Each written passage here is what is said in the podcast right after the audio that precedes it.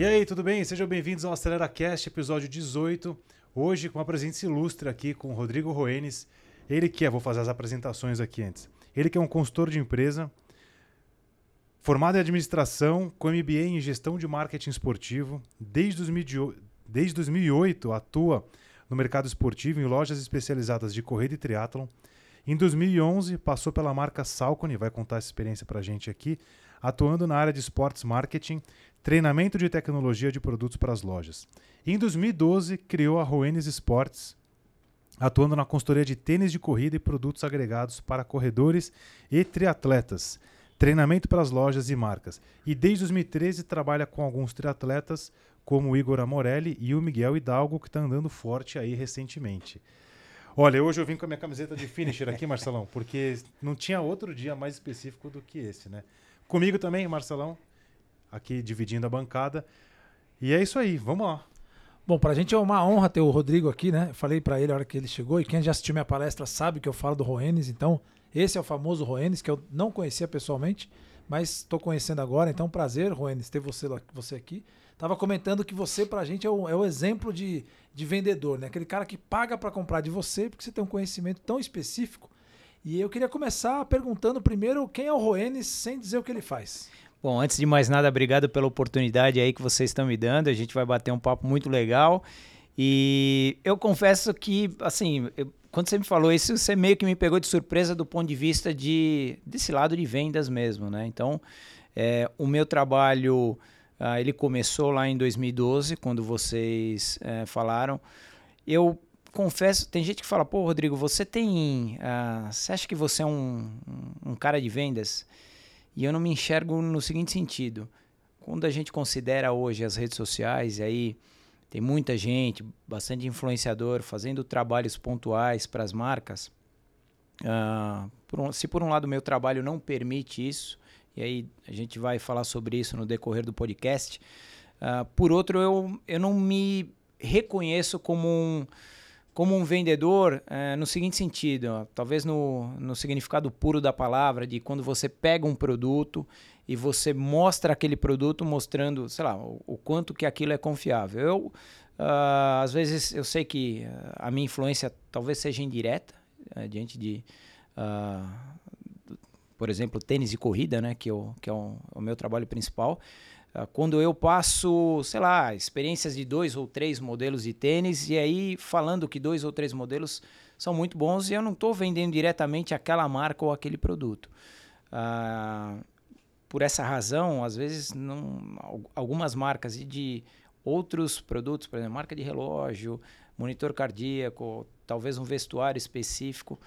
Uh, essa marca, às vezes, ela não me vê como um vendedor direto do ponto de vista de influência, uh, pelo fato de talvez, na minha explicação para o público que uh, acompanha meu conteúdo, talvez eu não passar credibilidade e esse público falar, pô, Rodrigo o Ruenes agora ele está vendido, né? não é possível. Ele está falando muito dessa marca e até um ano atrás, e essa marca já existia, ele nunca falou, nunca usou e agora ela ficou boa, que isso é o que a gente vê um pouco é, hoje em dia, principalmente no mercado de corrida. Né? Uhum. Você diz aí em relação aos influencers, né? Assim, a galera falando um pouco. É, disso. eu acho, eu, eu, não, eu não posso dizer por outros segmentos, claro. mas a, a, o que eu vejo às vezes, eu acho isso um caminho um pouco perigoso, que é, é hoje você está com um monitor cardíaco da marca A, ele é muito bom, e aí essa marca A te contratou e você falou tudo, então é um monitor perfeito, aí passam dois dias, a marca B te contrata e esse modelo é tão bom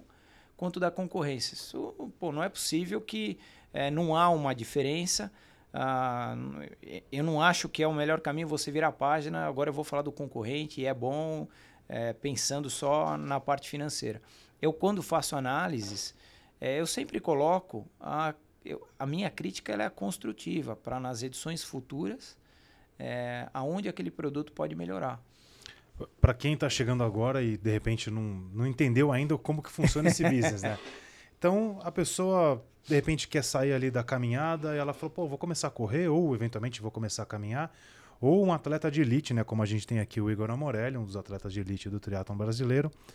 Como que funciona o, o, a consultoria do Rennes, que é justamente o exemplo que o Marcelão de fato fala em toda a palestra. Depois eu vou puxar um gancho do, do vendedor do futuro se Roene já não é o vendedor do futuro vivendo no presente. É isso que eu ia corrigir, porque é. o, o Roenes falou, não sou vendedor, e talvez não o vendedor que a gente está acostumado do passado, né? Ah, ok. Mas é como a gente vê o vendedor do futuro. É um cara que é muito especialista e que você, cara, quer consultar esse cara para comprar alguma coisa antes. Eu acho que é um pouco nesse sentido, assim, não no sentido de ah, ter okay. que vender uhum. uma determinada marca, né? É, e a consultoria em si, o, tra o trabalho é exatamente esse. Então, quando uh, eu tô ali ou aquele corredor me contratou, seja até um caminhante que está começando na corrida, é, ou esse triatleta, claro que a grande massa são amadores, né? É, e aí o que, que acontece? Eu procuro entender o passado dele dentro da corrida, se tem alguma experiência, se não tem. O, é... o cara recebeu o seu contato, o treinador dele, um amigo, falou: Putz, fala com esse cara aqui, o Roenes, te mandou o contato. Aí o cara manda um WhatsApp para você. Pô, Roenes, aqui é o Chaya, meu, corro assim, uhum. assim. Aí começa a consultoria ali, você já começa a investigar o passado. Na, na, verdade, eu mando sempre um. Eu tenho um formulário, um relatório e tem algumas perguntas ali que para mim são muito importantes. Uh, teve algum histórico de lesão, os tênis que já usou ali, que funcionou, que não funcionou. Se é um, um seja uma pessoa da corrida do triatlon com um pouco mais de experiência, uh, eu entender um pouco os tempos em provas que essa pessoa fez. Uh, e aí sim, objetivos futuros. Ah, eu, o que, que eu faço? Essas informações que já foram passadas, a partir do momento que a gente é, marca, é, e aí a gente está falando da consultoria presencial, que a gente marca essa consultoria na loja, ah, ali naquele momento, naquele primeiro encontro, a gente, eu ainda tiro mais algumas dúvidas, e aí a gente começa os testes. Os testes nada, nada mais são do que eu, diante da característica desse corredor, desse triatleta, desse caminhante que está começando na corrida, uh, eu entender se ele gosta de um tênis mais macio, se ele gosta de um tênis um pouquinho mais firme. E aí eu peço lá para a equipe de vendas alguns modelos uh, e ele começa a testar. Sempre que ele sobe ali na esteira, qual, o que, que é importante para mim quando ele está na esteira? Eu analisar quanto que aquele modelo que ele está testando naquele momento está gerando, do ponto de vista técnico, está gerando estabilidade ou instabilidade. Às vezes ele não sente e eu estou vendo como o tênis está jogando contra por mais que ele goste do tênis ou não tenha essa percepção, de repente ele fala, cara, eu gostei, eu vou comprar. Certamente o tênis pode dar ruim num treino real, por exemplo, no asfalto. Então, uhum. a minha preocupação ali é mostrar para ele como cada tênis está trabalhando. A atenção que ele tem que ter é se o tênis está macio, se o tênis está confortável, se o tênis está muito firme, se o tênis está dando segurança, suporte. Uh, ele não tem qualquer obrigação, independente do lugar que eu, que eu esteja atendendo, independente da, da loja, ele não tem qualquer obrigação de comprar naquele momento. Por quê? Daqueles, normalmente é isso que eu faço. Dali saíram quatro opções de tênis que acabou atendendo bem, que ele gostou. Eu vou fazer um relatório, vou pontuar cada modelo, falando das características de cada modelo para ele se lembrar. Se ele for comprar depois, então, é, eu fico muito atento com relação a isso. Naquele momento, é muita informação, às vezes ele não lembra os modelos ali, mas fica tranquilo, porque eu vou uh, faz, fazer esse relatório, vou falar como ele começa a fazer o teste em efetivo, se ele vai alternar com algum outro par que ele tem, se ele não vai alternar. Então, putz, é um trabalho bem minucioso e detalhado e que cada caso é um caso. E, e, tem, a, além do tênis, né? Quando o cara começa a correr, tem meia, cadarço, tem também faz diferença no? É, eu, também a gente faz esse trabalho de, de acessórios agregados ao tênis de corrida. Então, uh, às vezes vem a dúvida, o que, que é um cadarço elástico? Qual que é a finalidade do cadarço elástico?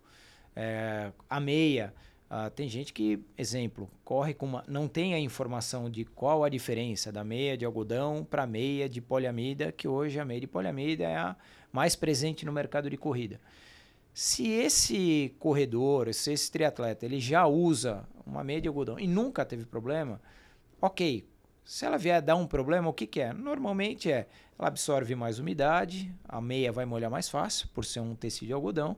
Pode acontecer de gerar o atrito do tecido molhado com a pele. Pode dar bolha ou pode dar assadura. Então eu apresento e dou algumas sugestões, independente da marca, de meias. É, Aí vai caber a ele aonde ele quer fazer um investimento. O elástico é um, é um detalhe que tem gente que se adapta, tem gente que não, mas a, sempre esse trabalho da consultoria, eu procuro apresentar alguns acessórios agregados ao tênis e eu testo alguns vestuários também. Então, sempre, às vezes a pessoa fala, pô, Rodrigo, você, sei lá, você conhece o short style? É, o que, que você acha? É mais curto? É mais longo? Você acha que pode gerar alguma assadura? Não pode gerar? Então eu sempre passo essa informação também. Ou seja, consultado, no, no fim das contas, você faz um, um, um, serviço que não tem a venda do produto. Exato. É, o cara, assim, eu quero comprar um tênis, mas aí eu vou chamar o Roenes e a última coisa que eu vou fazer com ele é comprar um tênis. Exatamente. É, você, é o que a gente fala da questão dos dados, né? Então, um, uma, uma pessoa que investiga, levanta os dados, entende um monte de coisa e no final o output ali sai e fala: olha, temos essa lista, Exatamente. fique à vontade. E nem sempre é o mais caro, né? Nem sempre é mais caro. É às vezes as pessoas se impressionam porque tem muita gente começando, não tem tem o conhecimento e aí de um modo geral é, só para ilustrar. Então às vezes o corredor ele tem a informação é, das quatro grandes marcas do mercado, Nike, Mizuno, ASICS, Adidas e as demais às vezes é, é novidade.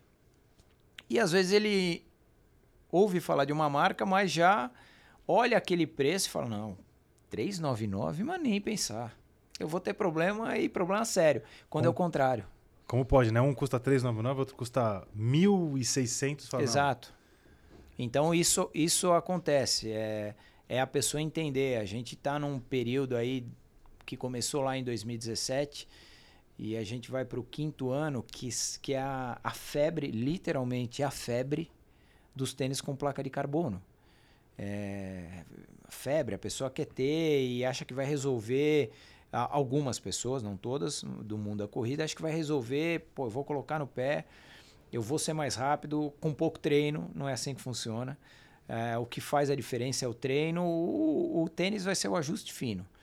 Só que tem muita gente que acaba é, acreditando mesmo. É, é, o acreditar que essa, uh, essa nova linha de tênis com placa de carbono é o que vai fazer a diferença quando, isso eu falo por experiência, eu tenho atendido é, alguns corredores ou triatletas amadores com uma certa bagagem no mercado que chega para mim com algum tipo de desconforto ou já um, alguma lesão que quando a gente começa a ver todo o histórico foi causado pelo tênis com placa de carbono. Tênis esse que custa 1.500, 1.600, 1.800, chegando a 2.000 reais. Muda a mecânica e não necessariamente baixa o pace do cara, por exemplo. Muda, às vezes muda até a, a, a mecânica ou o tipo de aterrissagem, às vezes muda para pior, porque é um tênis. É, a construção é muito diferente, um tênis que realmente ele foi construído, alguns para correr num ritmo extremamente rápido para se manter a estabilidade do tênis. E aí, às vezes, a pessoa uh, ou ela não quer enxergar essa informação, é, às vezes a pessoa ali, ela, ela tá acima do peso para aquele tênis de competição. Ela vai para o risco, acreditando que o tênis vai funcionar e o contrário. E aí depois tem que ficar de molho tratando uma lesão que surgiu que o tênis contribuiu para isso. É aquela história do tempo de contato com o solo, né? Alguns relógios até dão esse, ou alguns marcadores, footpods e tal, o tempo de contato do pé, do, do, do, do pé com o solo. E aí um, um, atleta rápido é muito curto isso, né? Tempo, Menos de, sei lá, 200 Tempo de contato muito rápido, principalmente dos profissionais. Uh, e uma coisa importante, que aí sim, aí é uma, uma, uma falha, vamos dizer assim, do, do público amador, do corredor amador. Ele gosta tanto desse tênis com placa de carbono, uh, claro que é uma minoria, mas é uma minoria que é considerável quando a gente vê a quantidade de desconforto ou lesão que vem aparecendo ele gosta tanto desse tipo de tênis, é, do ponto de vista de, pô, eu sinto que o tênis me joga, o tênis está macio.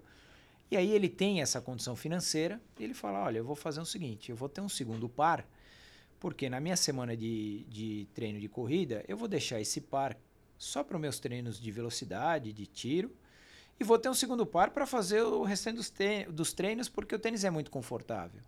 E aí é onde vem o problema.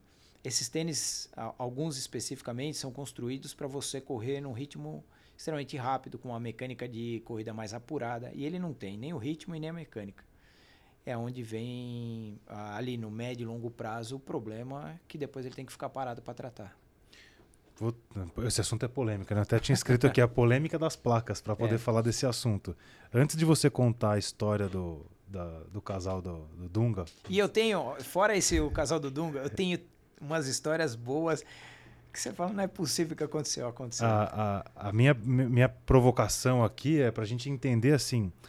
Pô, eu tenho uma, uma ação de marketing das grandes. Acho que a primeira que colocou placa foi a Nike. Ou... Primeira foi a Nike. E ela teve ali, o, quando. Eu não sei se coincidiu, quando o Kipchoge tentou em 2017, ele estava de placa ou não? No é, Breaking o, o é, Foi exatamente isso. Eles fizeram um super evento no Autódromo de Monza para o Kipchoge naquela. Na, foi a primeira tentativa de baixar das duas horas. E aí Deu já. 12 25, né? Foi, o, foi 2 horas 25 segundos, acho que foi isso. É. E foi o lançamento do, do primeiro Vaporfly 4%. Ah, com placa. Com placa de carbono. Então, ali já veio a febre. É, a partir dali, claro que é uma sensação, até eu, meu, que foi logo que foi o lançamento desse Vaporfly, eu tive a oportunidade de comprar um fora. Era um tênis totalmente diferente.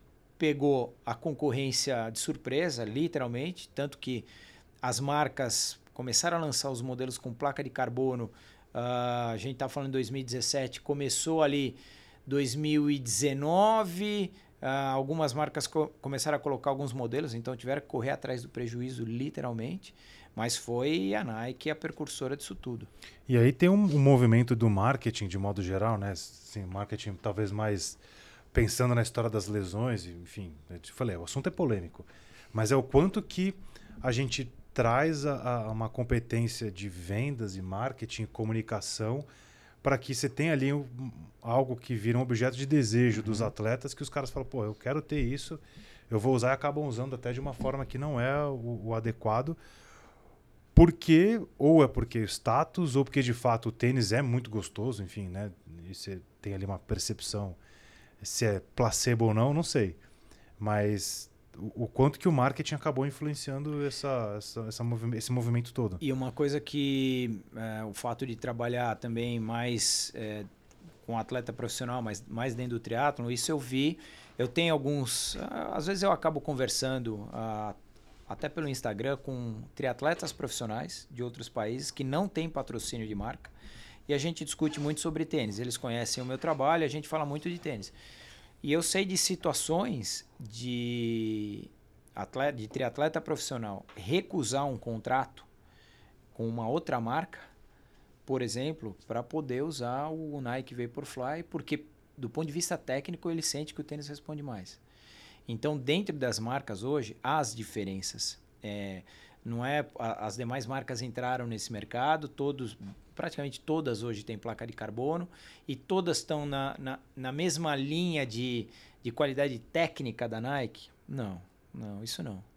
A é, Nike ainda está na frente. Eu diria que hoje, eu acho que aí é o meu ponto de vista, o ponto de vista do Rodrigo, técnico, eu diria que hoje é uma marca que já está um degrau acima uh, diante dos lançamentos que aconteceram o ano passado e agora que está colocando a segunda edição no mercado, é a ASICS, tem um modelo chamado Matt Speed, e aí ela tem o Sky e o Edge. O Sky é um pouquinho mais macio, uh, responde tanto quanto uh, o Vaporfly, mas com um diferencial, uh, eh, para mim, do ponto de vista técnico, que é a parte de estabilidade. Enquanto o Nike ele tem, uma, ele tem uma estrutura muito fina, porque ele foi praticamente desenhado ali de acordo com o desenho do pé do Kipchoge. Ah, as demais marcas trabalharam uma linha um pouco mais larga, um pouco mais democrática, porque o público que fecha a conta é o amador. E aí a ASICS, diante desses, é, desse primeiro lançamento que foi o Matt Speed Sky, agora lançou um Matt Speed Sky Plus, um pouquinho mais alto, um pouquinho mais macio, mudou lá o desenho de placa. E eu vejo muito, e aí eu falo do profissional que não tem uh, envolvimento, ou patrocínio, ou contrato com nenhuma outra marca. Ele usava o Vaporfly e ele está migrando para o ASICS. O Aí Christian é... Blue correu de ASICS, né? Exatamente. O, o Blumenfeld, se eu não tiver enganado, ele não tinha contrato... Eu acho que ele não tinha contrato assinado uh, ainda no, nos Jogos, nos Jogos Olímpicos. Ele correu já de Met Speed Sky, foi medalha de ouro. Eu acho que o contrato veio porque ele começou uma divulgação mais forte de, com ASICS depois da medalha de ouro dos Jogos. É, até então, se você pegar ali dois, três meses antes, ele usava a Nike. E aí eu acho que ele sentiu a diferença técnica e aí praticamente ele deve ter gostado do tênis e aí sim, agora eu vou assinar porque é um tênis que responde tanto quanto o Nike. Isso volta. Eu lembro que o meu primeiro tênis de corrida era um ASICS. No, acho que era um Cayano, talvez, não, Uhum. não vou lembrar. O- o- os japoneses, de alguma forma, dominaram por muito tempo né, os tênis de corrida ou, ou não? E aí veio a Nike recentemente acabou. É, por Cê- eu queria que você falasse um pouquinho do shoe count. O que, que é o shoe count? O que, que você faz? E uma outra pergunta é: quantos caras no mundo fazem o que você faz? Porque é raro, né? O, o chocão tinha um jogo de paciência. mas Explica aí que pra quem tá mim é ouvindo uma, e falar, é uma, cara, é que, uma que é o. terapia. Eu faço alguns, eu escolho algumas provas, é, mas é uma terapia. O shoe count nada mais é. E eu faço meio que no estilo do que eu já vi lá fora, que é raiz 100%. Você com folha sulfite lá, eu faço minha tabelinha com as marcas. Shoe count é ficar sentado ticando. na chegada e Eu- ver quem, Exato. quantos tênis, Na, as marcas, na né? maratona de São Paulo, eu não fico, eh, vamos dizer assim, depois da linha de chegada, eu fico num ponto mais estratégico que é, eh, os dois anos que eu fiz, 2019 e esse ano, eh, eu ficava literalmente quase que do lado ali da placa do quilômetro 40, que para quem é de São Paulo e conhece, você tem o túnel da Juscelino e você tem o túnel final que vai sair ali na República do Líbano. O quilômetro 40 é a subida. Então, pô, o cara vem andando ali. E ali fica fácil de eu olhar e ticar. Pego 100%? Não, mas ah, tranquilamente, seguramente 90% ali eu, ah, eu consigo identificar. Você está falando que se tiver 10 mil pessoas na prova, você vai contar 9 Ah, mil. eu, eu consigo identificar, assim, até pela quantidade total depois de gente que terminou a prova, para a quantidade que eu apurei ali. É, nenhuma dificuldade de eu olhar o tênis, ver se é um ASICS, se é um, um Adidas, se é um Nike, se é um Altra, que é uma marca que nem tem no Brasil. Então, para mim, essa não é a dificuldade. Então, o show count nada mais é que você fazer esse trabalho, de ficar ticando ali por marca. Ah, claro que depois, se vocês. ah, acredito que vocês tenham lido o meu artigo.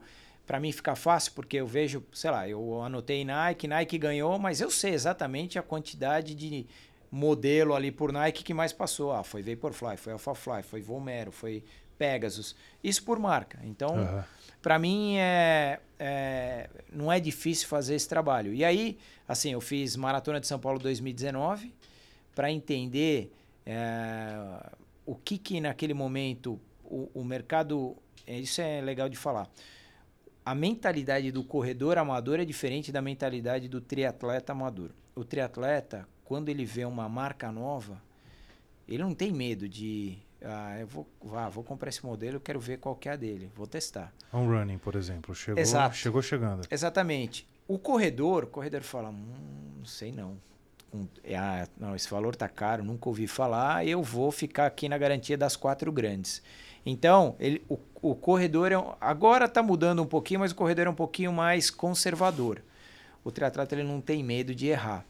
É, e aí, assim, quando eu tô ali literalmente fazendo o shootout, que foi em 2019, o primeiro da Maratona de São Paulo, teve ali o ranking das marcas e foi um negócio legal, assim, por quê? Eu vi que a Nike dominou, já por causa desse efeito todo de Efeito Kipchoge. e- efeito Kipchoge e de, de modelos que foram lançados simultaneamente ao Vaporfly. E a Adidas ali naquele momento foi segunda.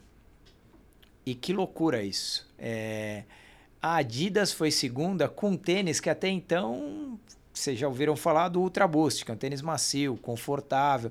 Não foi com nenhum tênis de competição, não foi com nenhum modelo da linha de zero. O que predominou ali foi o tênis de conforto. Ao contrário da Nike, o que- o que predominou foram boa parte dos tênis com placa de carbono. É, esse ano, 2022, mesma maratona de São Paulo, mesmo local, o que, que aconteceu?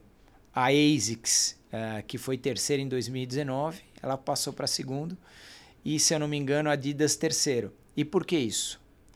Porque nesse período de pandemia, ah, vamos considerar início de 2020, até o momento, a ASICS ela meio que revolucionou ah, do ponto de vista de lançamento de tênis. Lançou muito, muita coisa boa eh, e muita inovação. Eh, em- nas minhas palestras, eu costumo dizer que, que para mim é uma realidade. Tranquilo. O ovinho corta, fica tranquilo. Vai ficar em preto e branco e. Eh, Eu costumo dizer que ah, há uma diferença grande aí ah, quando a gente fala de marcas. Então, ASICS japonesa e a Mizuno japonesa. Se a gente pegar o desenvolvimento de tênis das duas marcas japonesas, hoje, uh, os japoneses da ASICS eles estão com a mente muito mais aberta a revolucionar do que os japoneses da Mizuno. Os japoneses da Mizuno são muito mais conservadores. Com certeza vocês conhecem. Se a gente pegar um Mizuno Creation, que por muitos anos foi o carro-chefe de vendas, se você pegar um Mizuno Creation, se eu não estiver enganado, está na 24 edição.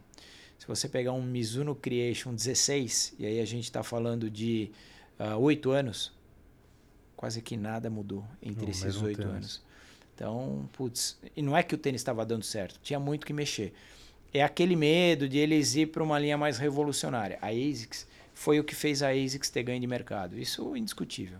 Uma, uma, fazer uma consideração interessante assim, a gente fala de, de especialista, né? Quer dizer, chega no nível de ir para uma maratona e olhar qual é o percentual do tênis ou da, da marca A ou da marca B, né? Eu acho que isso fica uma, uma coisa importante para a gente poder olhar que a questão, cara, eu tenho que dominar o meu segmento, né? Você não estuda só o tênis assim, né? Você vai, cara, qual o comportamento do consumidor? Quer dizer, de um ano para o outro, de 19 para 22 para 21. 22 esse ano. 19 para 22, pô, mais pessoas usaram determinado tênis. Então, acho que isso que é estar tá antenado com o mercado, né? Não é só você saber do produto em si. É, eu é, digo, eu, eu digo queria isso, levantar para você. É, Termina aí que eu vou falar depois. Eu, eu, eu, digo isso porque é o seguinte: o cara que às vezes está ali na, na, no front de vendas né, de um tênis ou de qualquer outro serviço, o cara ele quer saber ser especialista do tênis.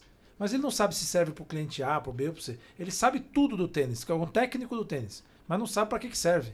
E no fundo, quem decide a compra é uma pessoa, né? Então, quer dizer, é aquele ser humano que tem uma determinada dor, no sentido figurado aqui, né? É, é, quer dizer, ele quer andar mais rápido, ele quer estar tá na moda, quer comprar um tênis mais barato, etc e tal. E por aí vai passar a decisão dele. Mas o cara que está eventualmente vendendo um tênis não sabe muito disso e. Você matou porque eu ia levantar justamente essa bola para você, que era o seguinte, cara, a gente atende vendedores de todos os segmentos possíveis. E aí você vira para mim e fala, né? Por isso que eu perguntei do shoe count, que putz, ficar lá horas e horas e horas é um trabalho maçante. Mas não é porque você acha legal. É porque você quer ter a informação do mercado. Fala, cara, eu quero ir atrás.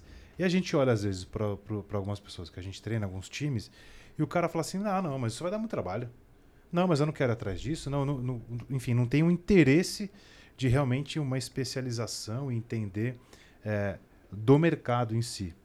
E aí isso vai, vou levar lá para a história de você contar o cara que quis vender o tênis, que era a história lá do Dunga lá. É, que é justamente isso. Hoje, na maior parte das vezes, quando a gente chega para comprar alguma coisa, seja lá o que for, na maior parte das vezes, nós, enquanto clientes, a gente sabe mais do que o vendedor. Pois é. E isso você fala, cara, é, é, é delicado. E quando acontece o contrário, de você encontrar um vendedor que sabe mais que você, né, o seu caso, Tá difícil. Aí, é difícil, é bem difícil. Talvez de vinho, que... carro, é, pode tênis. Ser, que, que bom. Não, eu digo assim, de modo geral, é muito difícil, eu, eu vejo dessa forma. Eu acho difícil chegar num lugar quando eu. E eu sou chato, eu quero comprar alguma coisa, cara, caneca. Vou lá me especializar de caneca. E aí você encontra o vendedor de caneca. O cara não vai saber falar de caneca o tanto que eu pesquisei com dois ou três Googles lá, sabe? E aí quando você encontra o cara que sabe muito daquilo, você fala, caramba, você sai com uma sensação de ter tido uma aula você compra com gosto, né? E, e, isso é uma coisa rara. Então fica aí uma, uma provocação para a gente pensar do, da, das pessoas que estão aí em frentes comerciais de falar, cara, você está fazendo o seu trabalho de tentar ir atrás para entender, conhecer seu mercado, conhecer seu público, né? De, porra, de fazer um show count. E, e, e, o que eu acho interessante, e aí, claro, é, são segmentos e segmentos, mas uma coisa que eu sempre falo para, às vezes, para que seja pequenas lojas que eu dou treinamento para equipes de vendas, é, ou até, sei lá, para o gerente da unidade, faça o seguinte com relação, no caso de tênis de corrida, deixe o teu vendedor, ao menos, experimentar o tênis, colocar o tênis no pé na loja. Se a loja não tem uma esteira, deixa ele dar um trote aqui. Não necessariamente, é, nessa, nessa percepção inicial, não necessariamente ele precisa ser um corredor. Mas se ele colocar dois modelos diferentes, ele vai ter uma percepção, que é o que eu falo na, na, quando eu faço a consultoria, faz o pé a pé. É um pé de marca A e um pé de marca B, se você está gostando do, dos dois. Vai, vai existir uma percepção, por menor que ela seja, de, pô, aqui está indo um pouco melhor, aqui tá, não está indo muito bem. O que eu noto é que, às vezes, o, o lojista, ele não dá essa oportunidade para o vendedor com medo de Não, ele vai. O tênis vai desgastar, não existe isso. Eu, eu falo por, por é, experiência própria. Ele vai testar ali, ele vai correr no máximo na esteira 40 segundos, um minuto. Não dá para desgastar o tênis nessa condição. Ainda bem, né? Entendeu? É, e, e aí, é, ele, esse vendedor de loja especializada é uma outra cultura. Então, ele está preparado para o atendimento técnico, que é o que a gente não vê, às vezes, em algumas lojas de rede. Eu mesmo, esse é o meu trabalho. Às vezes, eu, em algum momento, eu estou, sei lá, com a minha esposa em algum shopping e aí eu entro numa loja dessa e dou uma de João Bobo. Eu fico ali na parede olhando, ah, pois não posso te atender sim, eu tô começando a correr, não sei o que, que usar. e aí eu ouço de tudo, entendeu? E eu já fiz um teste que eu até indiquei esse vendedor uma vez para uma loja especializada. Eu falei, bom, eu, eu quero entender aqui qual que é o nível de conhecimento desse vendedor. Então o que, que eu falo? Cheguei, ah, pois não, posso te ajudar? Claro, pode me ajudar. Eu queria saber o que, que você tem aí de pronação. Então, só falei isso. O, o, o pronação é para quem pisa para dentro, né? Só se ele. Eu falei, ah, eu queria saber o que, que você tem de pronação. É, confesso que eu não esperava. O cara gabaritou. Ele falou assim: pô, eu tenho aqui o GT 2170, ele trabalha para uma estabilidade mais leve e tal. Você precisa de estabilidade leve ou de estabilidade. Eu falei, bom, esse aí sabe eu falei, pô, eu acho só que você está no lugar errado. Me dá teu currículo. que talvez é, você vai para um lugar um pouco mais técnico. Mas é isso, sim. A gente vê. É, aqui, o mercado americano eu acompanho também de perto. Quando eu vou viajar, é um atendimento diferente. É, as marcas lá, os, os departamentos, a área de tecnologia de produto. A gente vê que, putz eu pelo menos é, já pude vivenciar isso do, do cara que você fala de um modelo da concorrência e o cara, às vezes você espera, fala, cara, o cara não vai querer falar disso, vai ficar quieto, vai falar só do produto. Não. O cara literalmente pontua pontos positivos, algum ponto negativo técnico, mas ele conhece a concorrência a fundo. Hoje a gente vê que aqui no meu, na minha, na área que eu trabalho, principalmente a área de produtos de corrida e, e, e tênis em específico, que falta um pouco de informação. Nesse Você estava comentando a questão da, da, equivalência versus concorrência, né? Uhum.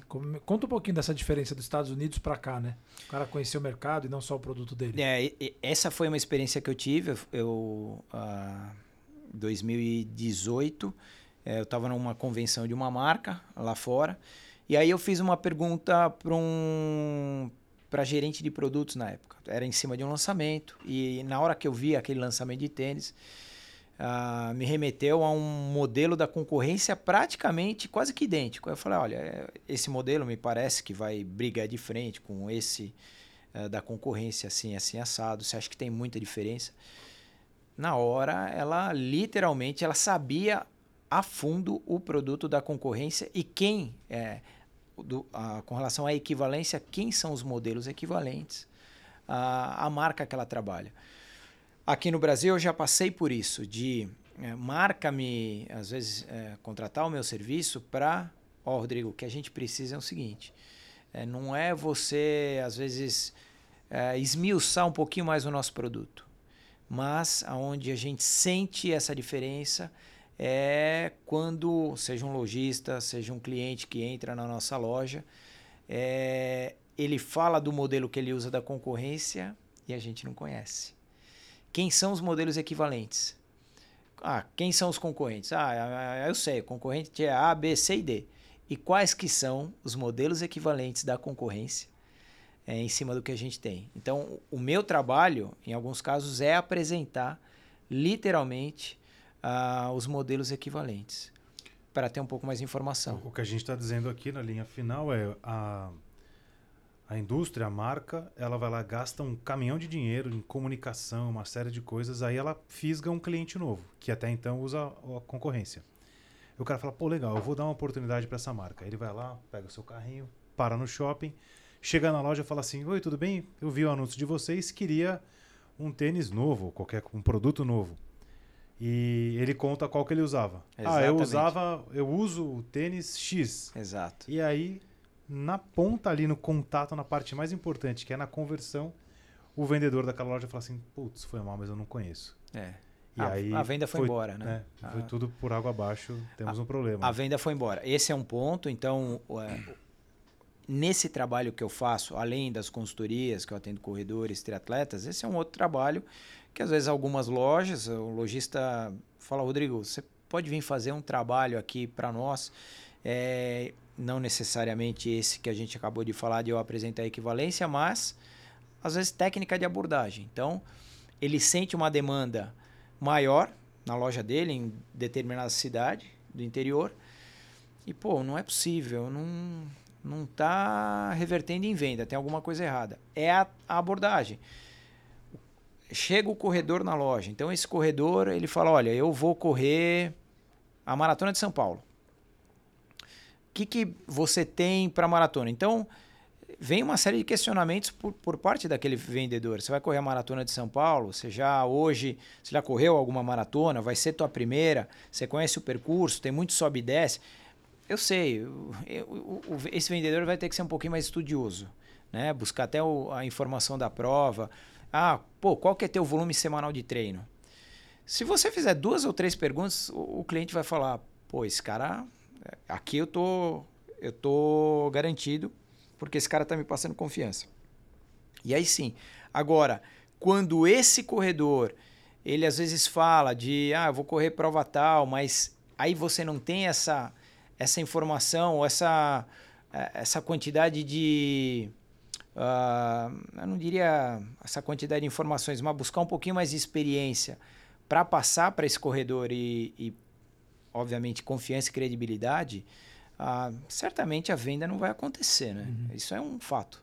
É, isso, é, isso é bem legal, né? A gente, é, a questão, a gente fala no, no nosso desenho de vendedor do futuro, o qual você é a nossa persona aqui, é, a gente fala que a primeira coisa é assim, você entender a dor do cliente, né? Que eu acho que passa por essas perguntas investigativas.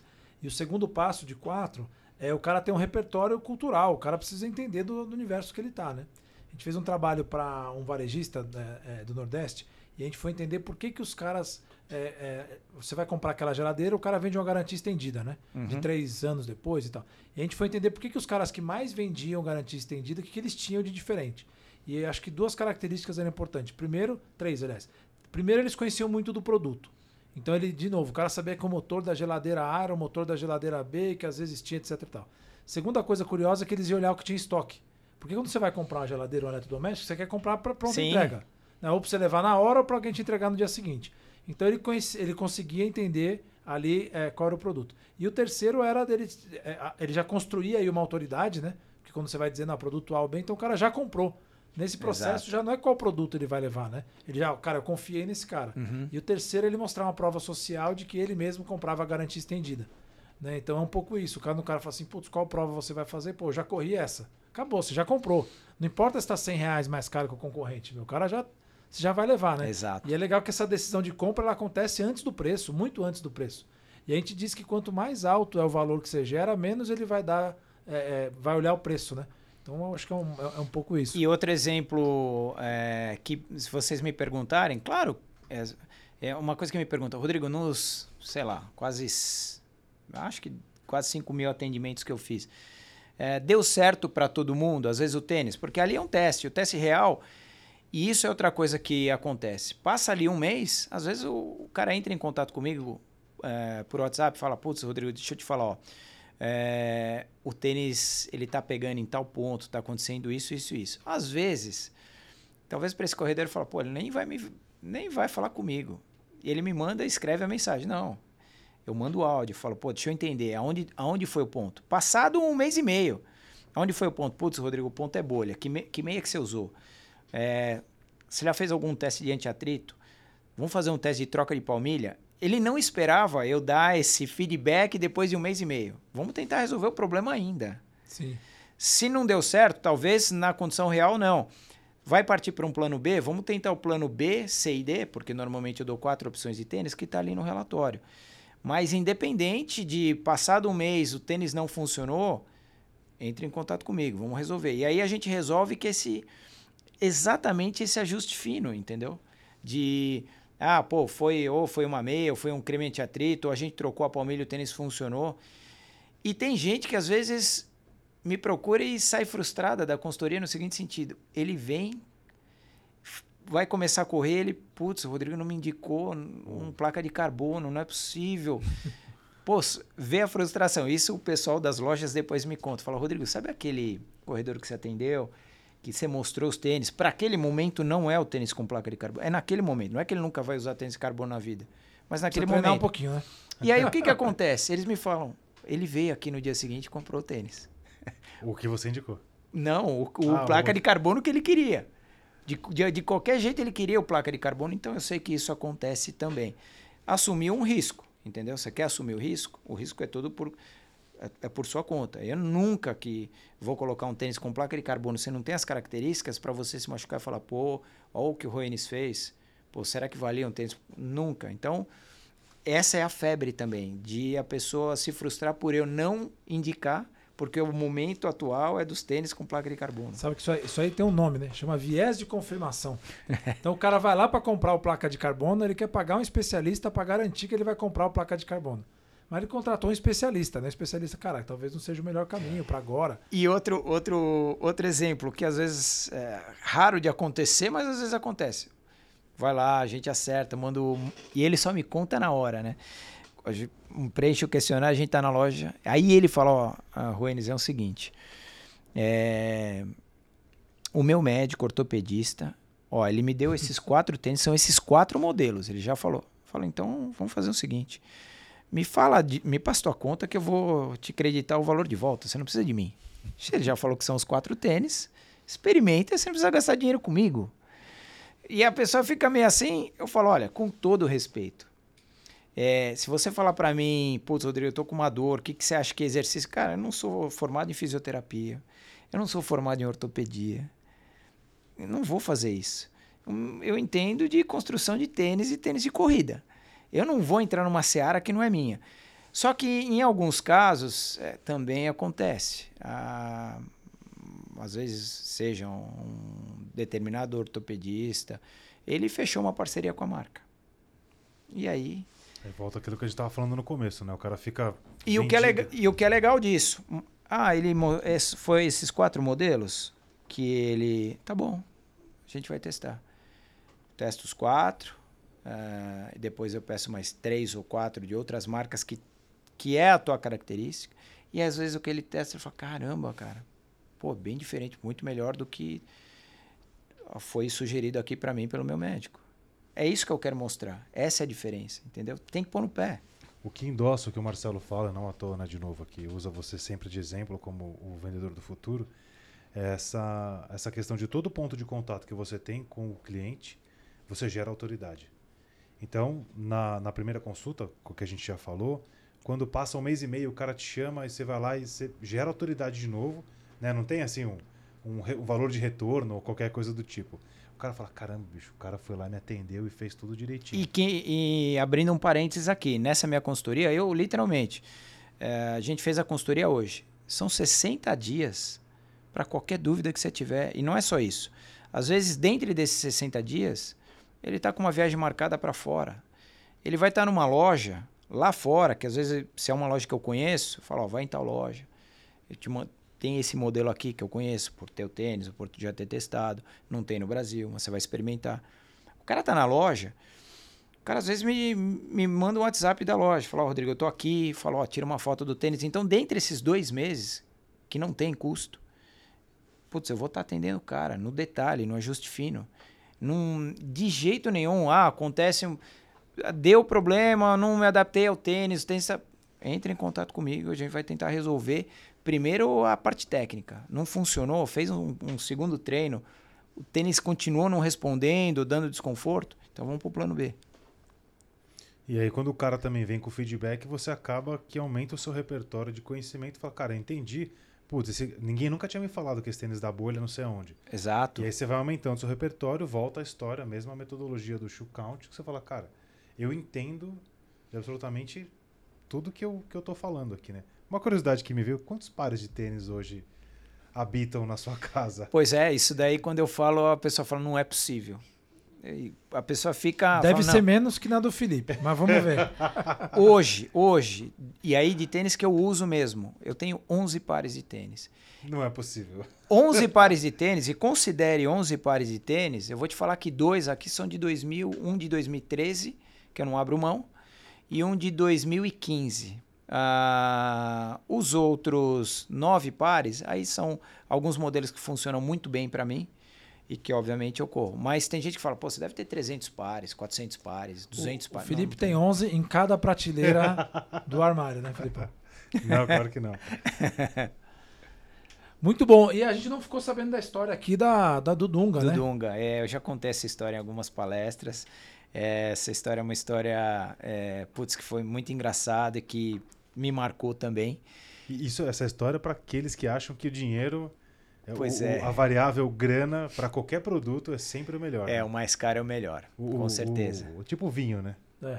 Se colocar os caras que falam que entende de vinho no teste cego, não- dos meus amigos não passa ninguém. Não, deixa eu falar Fica um, um negócio muito engraçado. Minha esposa fica maluca com essa história de vinho. Ela, ela gosta de vinho, é, às vezes, é, pô, ela tenta estudar um pouquinho mais na internet.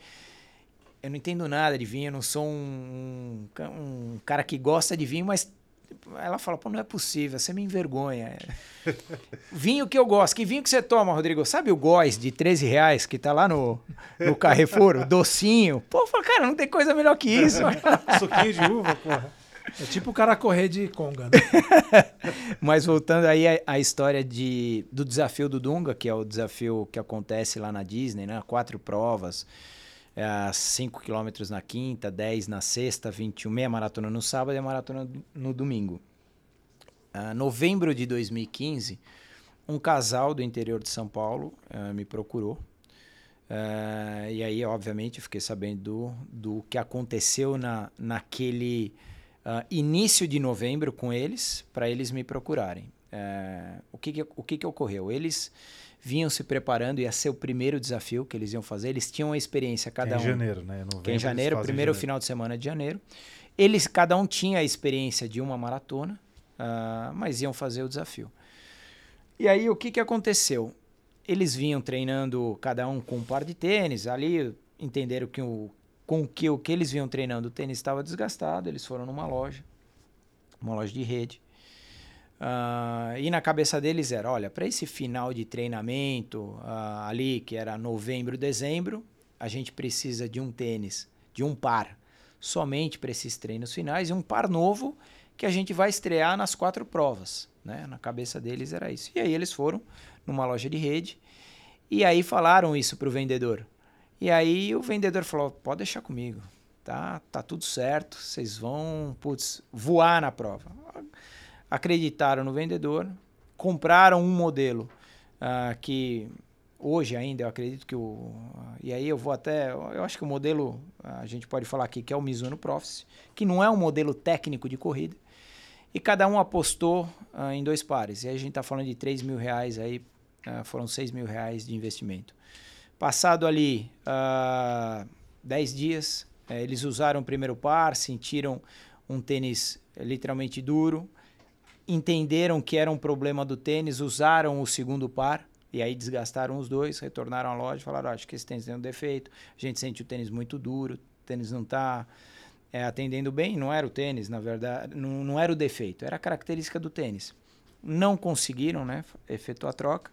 E aí, por intermédio de um treinador, me procuraram. Aí me procuraram, vieram um domingo para São Paulo, atendi eles numa especializada, fizemos os testes. Ele, ela ah, se adaptou bem a um, a um modelo tradicional, ah, um ticket médio aí hoje seria na ordem de ah, 399. E ele gostou de um de- da Salcon, de uma marca que eu trabalhei. Eram duas edições anteriores. Ah, se a gente fosse considerar hoje, também eram tênis de 299 a 349, não mais do que isso. E ele só que aí ele falou, ó, preciso ser sincero com você, eu nunca ouvi falar nessa marca. Tênis de 349, vou correr quatro provas.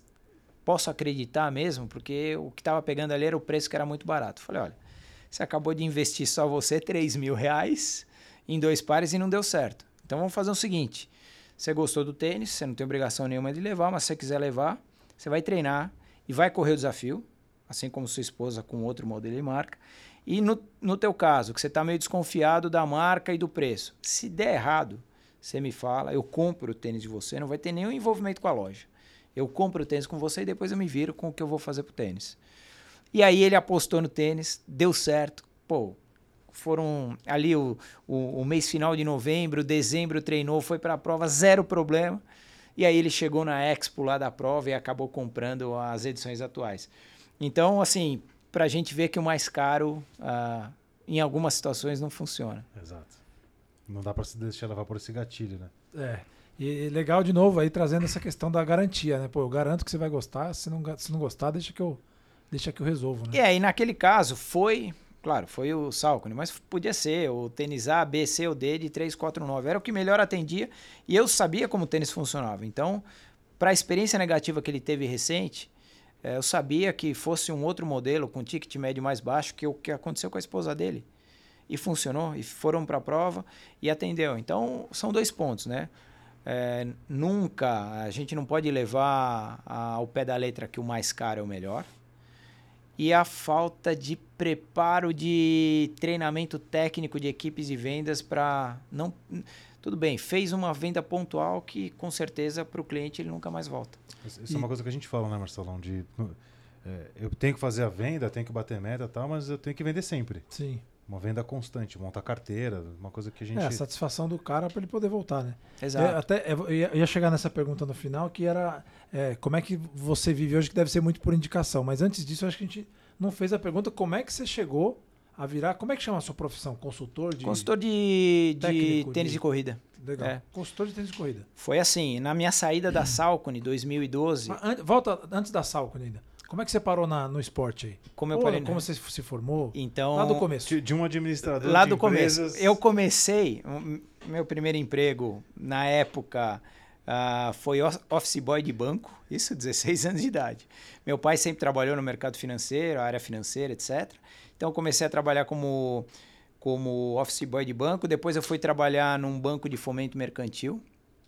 Uh, e aí fiquei por um bom tempo, tinha algumas divisões lá de é, atuei dentro de algumas áreas uh, nessa nesse banco que eu trabalhei tinha a época tinha a BMF a Bovespa pregão Viva Voz etc uh, e aí teve uma hora que eu me formei a minha formação é administração de empresas com ênfase em marketing uh, e até então nunca tinha trabalhado na área de marketing né então é, e, putz, mercado financeiro estressante, etc.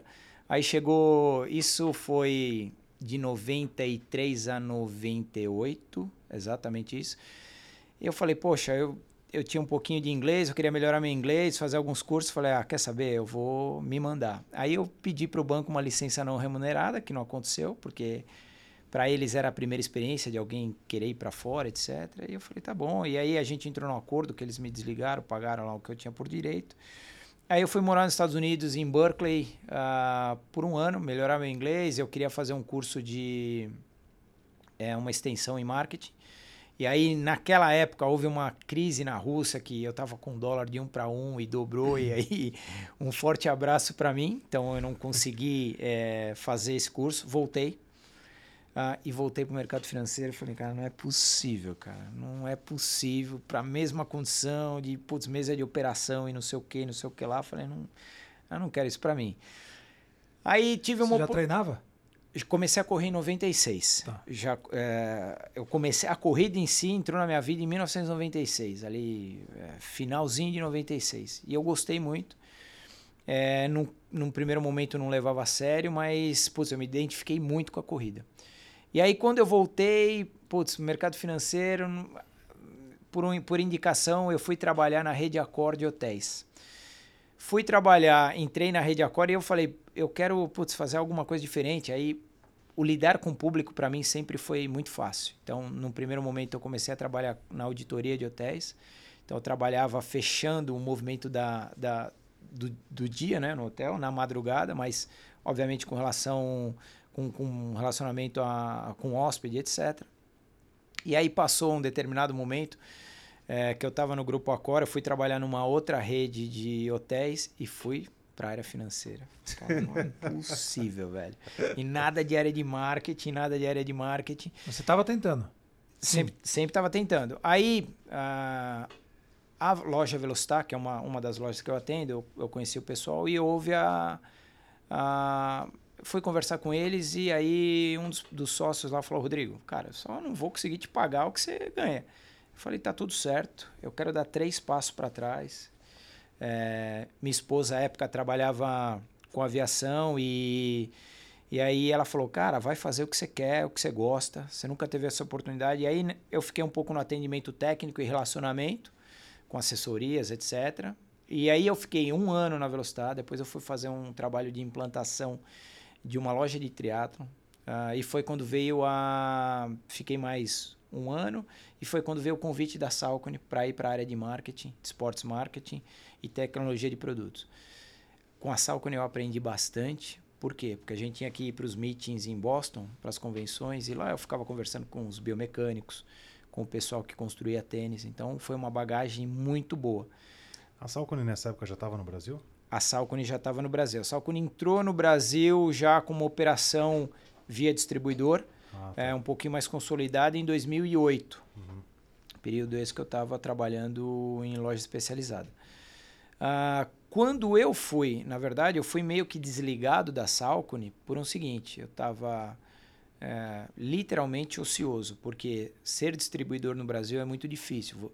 É diferente de uma, vou dar um exemplo para você, diferente de uma de uma ASICS, de uma Adidas, que você é uma subsidiária, ah, algumas marcas são distribuidores. E distribuidor, você vai lá, assina o contrato e toma que filho é teu, cara. Você coloca dinheiro na operação e se vira.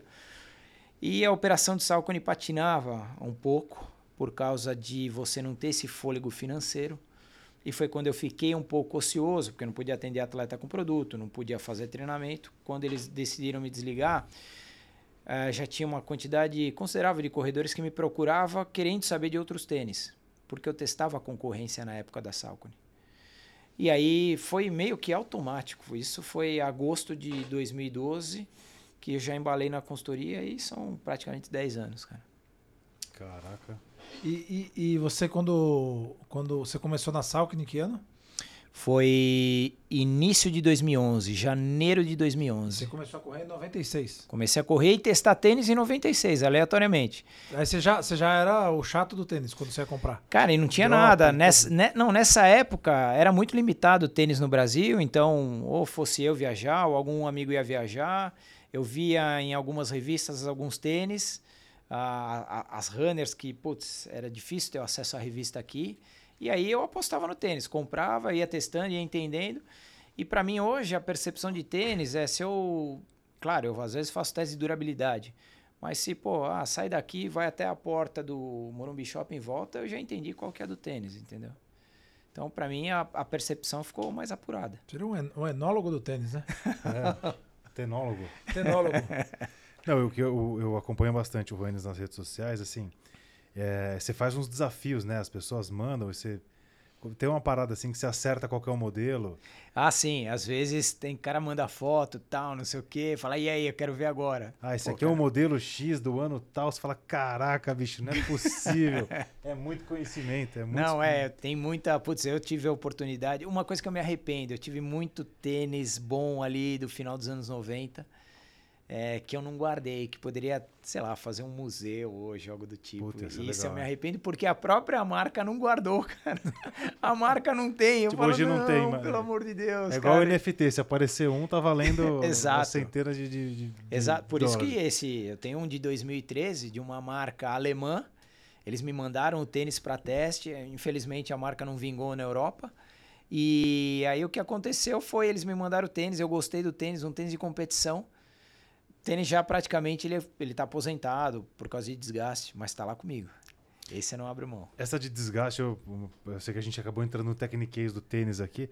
Existe a lenda de que um tênis dura 500 quilômetros tal. Tênis tem essa? É, existe a lenda que tem marca que fala que, que dura mil, mil quilômetros. É uma lenda. De pessoa para pessoa. Justo. O quanto que você alterna seu tênis com o segundo par, se você corre no asfalto, você corre num pavimento de concreto, se você tem uma estrutura corporal mais pesada, você corre em terra batida.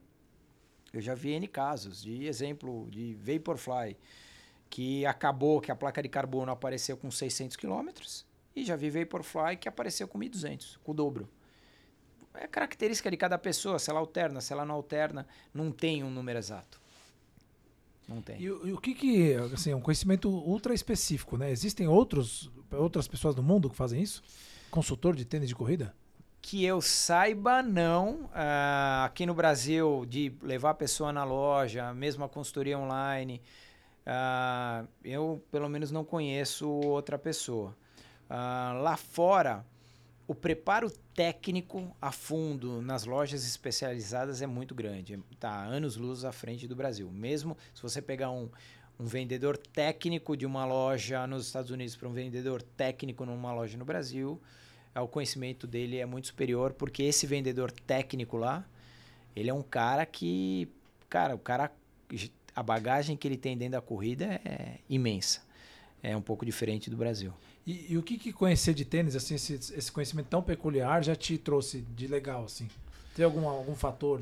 Você fala, cara, já conheci tal pessoa, ou conheci tal país, ou... Ah, eu, eu, assim, de, especificamente de... Claro, quando eu trabalhei na Sal, quando eu pude é, ter o contato lá com os designers, que isso eu acho muito legal, né? Aí é aquela discussão mesmo técnica do produto. Você entrou na cozinha dos caras. É, isso é eu acho faz. legal, é você trocar ideia técnica mesmo. Então, o que eu acho bacana, assim, para mim, eu nem divulgo muito isso, é, eu, eu, sou um pouco mais introvertido nesse sentido. Eu, eu já atendi muita gente. E muita gente, não só corredor, eu já atendi presidente de banco, eu já atendi piloto de automobilismo profissional que o, o cara quer discutir comigo ah, o, o, detalhe. E aí é, é, essa confiança que a gente passa com relação à informação, do ponto de vista técnico, da pessoa se sentir confortável de falar, putz, vale o investimento nesse tênis diante do que ele está falando. Pode ser que não dê certo, mas do ponto de vista técnico que ele me passou, é, putz, eu estou seguro de investir. Então, eu acho que nesses anos todos é, foi essa experiência de diferentes pessoas. Eu atendi é, casos, é, diferentes situações de atleta, é, às vezes com prótese, é, de ele, pô, que tênis usar é, nessa condição, o quanto que existe de, de, carga que ele joga na parte da prótese e na outra perna. Então, assim, para mim, claro que foi é muita experiência, entendeu? E é para mim cada caso é um caso. Cada caso é um caso. É, não é o cara que eu atendi hoje, vai funcionar para o de amanhã.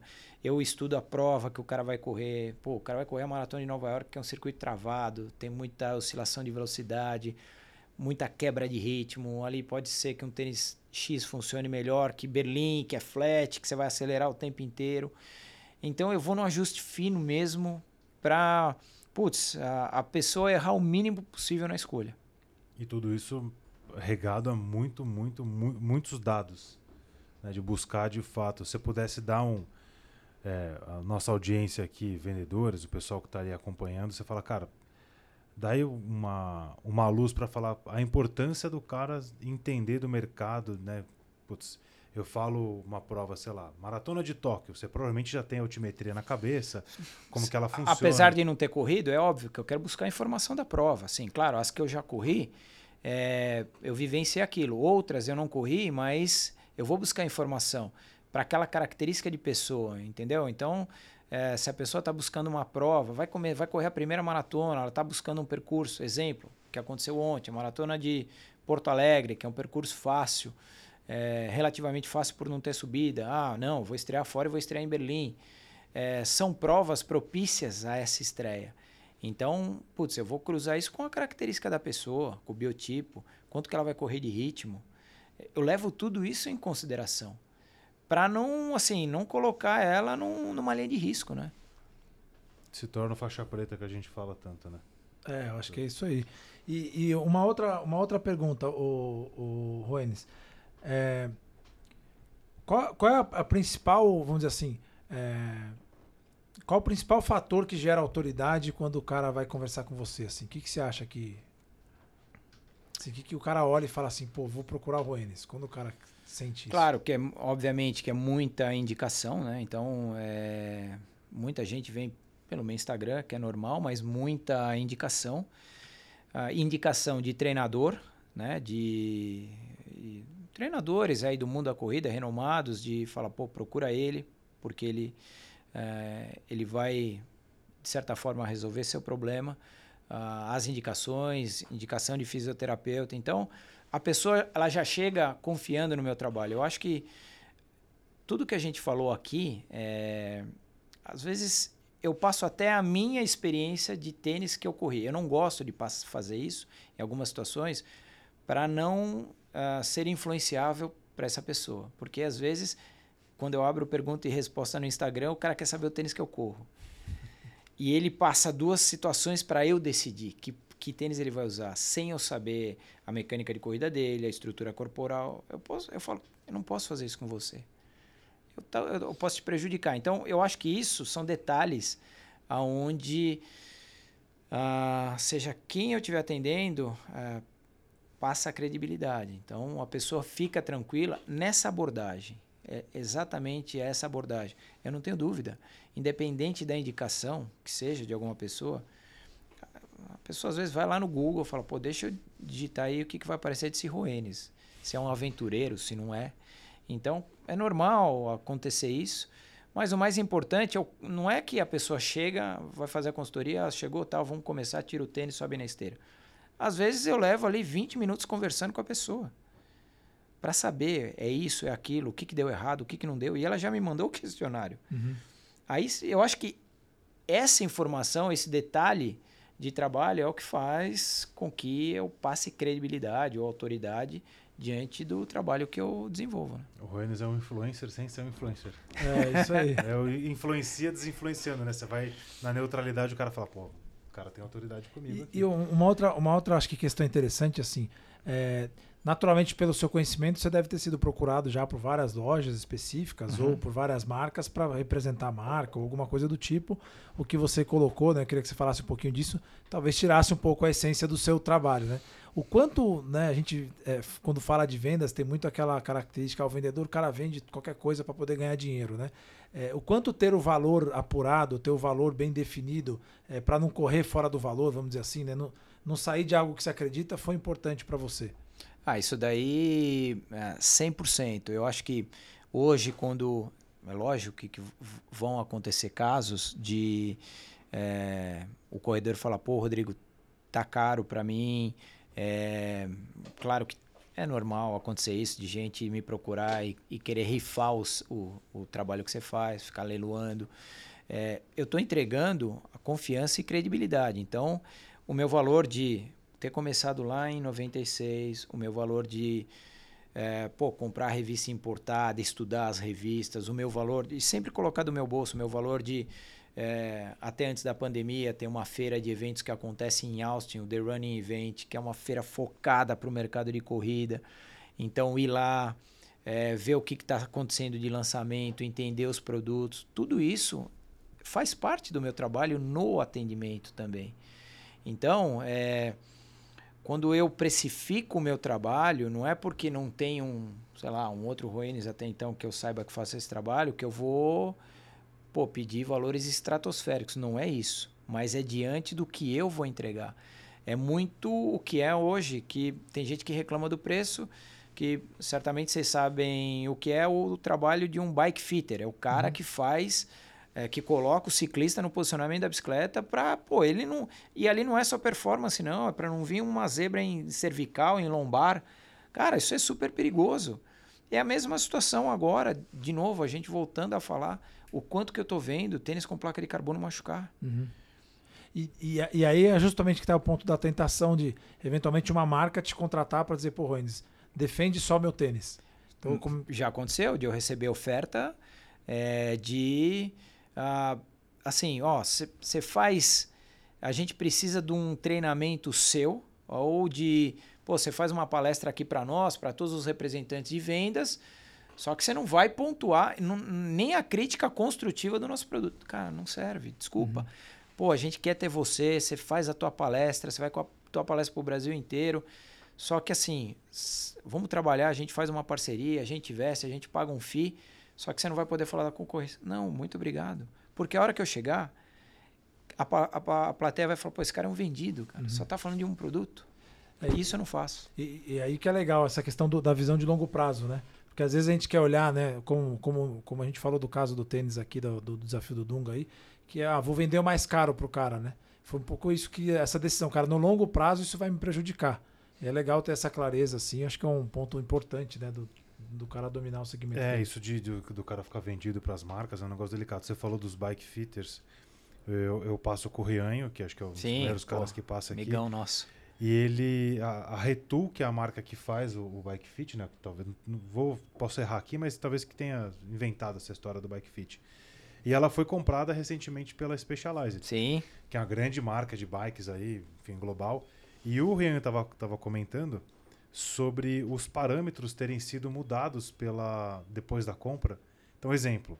Putz, o índice de inclinação do, da, da medição X. Uhum ele acontecia de 0 a 1,5. Aí agora na compra foi de 0 a 4. Exato. Que é justamente para poder ampliar e mais pessoas poderem aplicar o bike fit. Uhum. Então, é, tem uma, uma relação delicada aí de putz, o quanto que o dinheiro acaba influenciando essas, essas, esses pontos todos aí. Não. Mas que bom que você está firme no, no propósito aí, íntegro, né? Ah, assim, não tem gente que entende e fala, pô, Rodrigo, você não. Sei lá, você poderia estar tá, é, junto com as marcas, é, do ponto de vista financeiro, de eles estarem te pagando mais.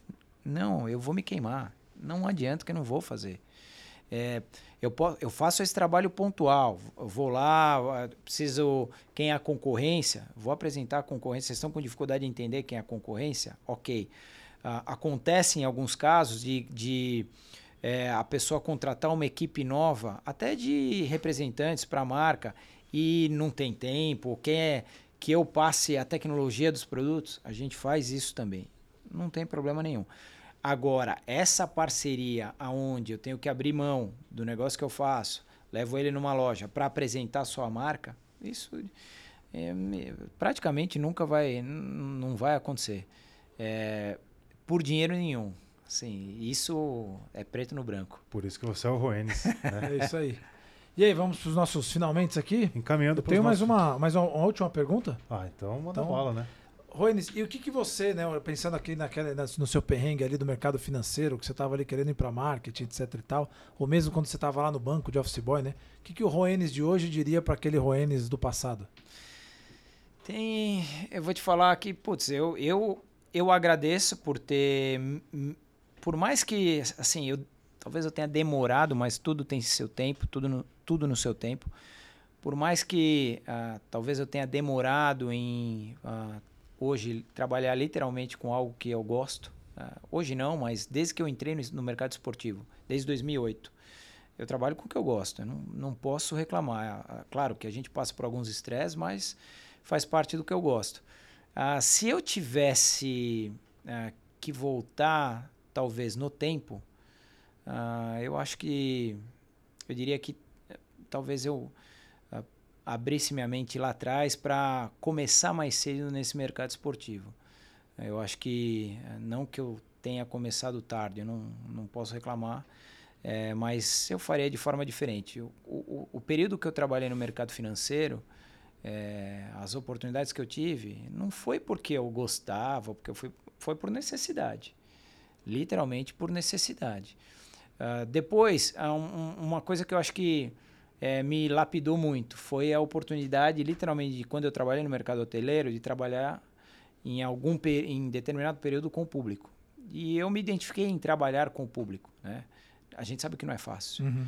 Então, tem casos que você tem que ter sangue de barata. É, a, um dos melhores professores da vida é a barriga no balcão, né? Exatamente. Então, a, ali me deu muito lastro também, é, muita bagagem.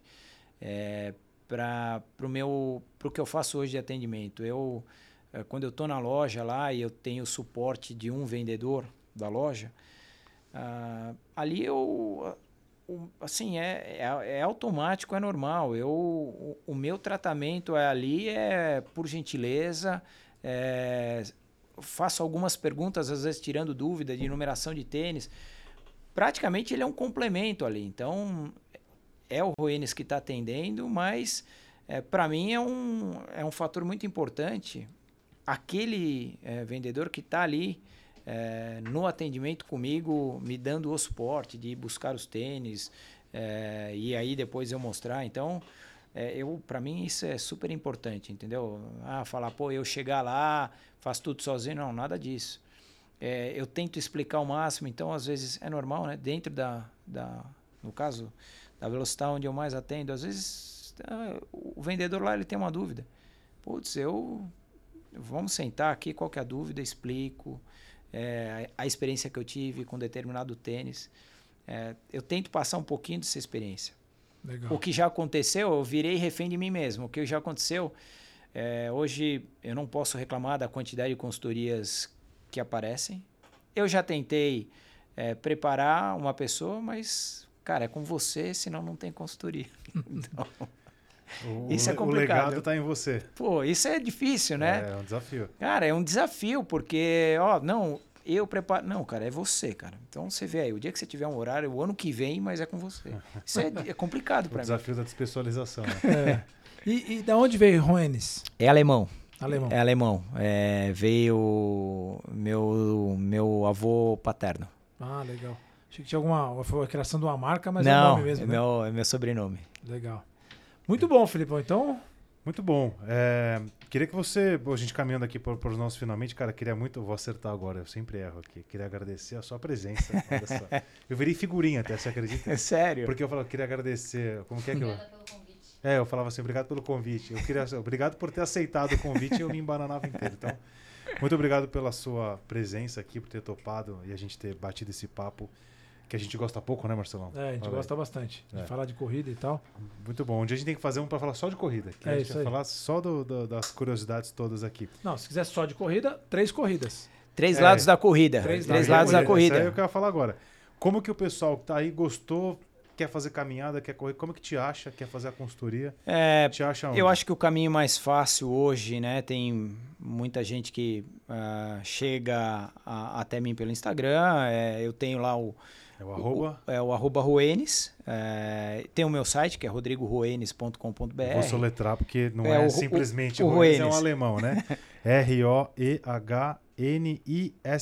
Exato. R-O E-H-N-I-S-S. Para quem estiver ouvindo a gente no Spotify, não vai ver no. Nosso no grande Alvin vai também colocar no arroba no, aí, né? No, no, YouTube vai colocar, mas quem estiver ouvindo a gente no Spotify. E eu acho que é o caminho mais fácil. A, a, a gente faz lá o é, eu com dois amigos, a gente faz. A gente tem um podcast já há quatro anos, que é o Três Lados da Corrida, onde a gente fala literalmente é, de corrida, a parte de treinamento, a parte uh, nutricional, já que um dos. Uh, um dos componentes, uh, além de treinador, é nutricionista. Eu falo mais da parte dessa parte de produtos, Uh, de eventos, uh, parte de ativação de marcas em eventos. Então, é, também é uma, é uma é um podcast que o pessoal tem gostado bastante aí desde 2018. Então, você que gosta ou gostou desse conteúdo de esportivo de fato, três lados da corrida, YouTube, Spotify. Mais Spotify, a gente já tem alguma coisa no YouTube, a gente trabalha muito mais o áudio do que o visual. Ou quando a gente faz o visual, são uh, eventos bem pontuais, por causa de alguma marca que quer fazer algum trabalho relacionado a algum evento ou algum produto, mas no Spotify a gente é o, é o principal agregador nosso. Muito bom. Queria agradecer então, oficialmente aqui, pelo nosso papo. Falamos aí do. Trouxemos materialização do vendedor, The Legend. Eu que, agra eu que agradeço pela oportunidade, pô, foi um bate-papo muito legal, muito descontraído. É, primeiro uh, podcast que eu falo mais dessa parte de vendas. Uh, Claro que alguns que eu participei é muito voltado para a corrida especificamente, mas aqui foi muito legal que a gente tratou é, dessa parte de assuntos de equipe de vendas, de putz, como você trabalhar um serviço que você tem. Então, para mim, foi pô, super agregador. Ó, oh, Marcelo, um palestrante aqui pra é, gente. É, foi a primeira coisa, quando ele chegou aqui, ele contou um pouquinho, eu falei, pô, já temos mais então, um. olha só. Pô, agradeço. A gente só planta, bicho. A gente já, já começa a colher. Mas valeu, obrigadão mesmo, valeu Marcelão, tamo junto. Valeu, mais um. Mais um, menos um. A gente tem esse. Todo dia termina. Mais um, menos um. Mais um treino, menos um treino. Mais um podcast, menos um podcast. E para você que acompanha a gente até aqui, o clássico, né? Se você gostou desse conteúdo, compartilhe com alguém que vai poder fazer a diferença lá para ele. É isso aí. Muito obrigado para você que esteve com a gente até agora. A gente se vê na próxima. Tchau.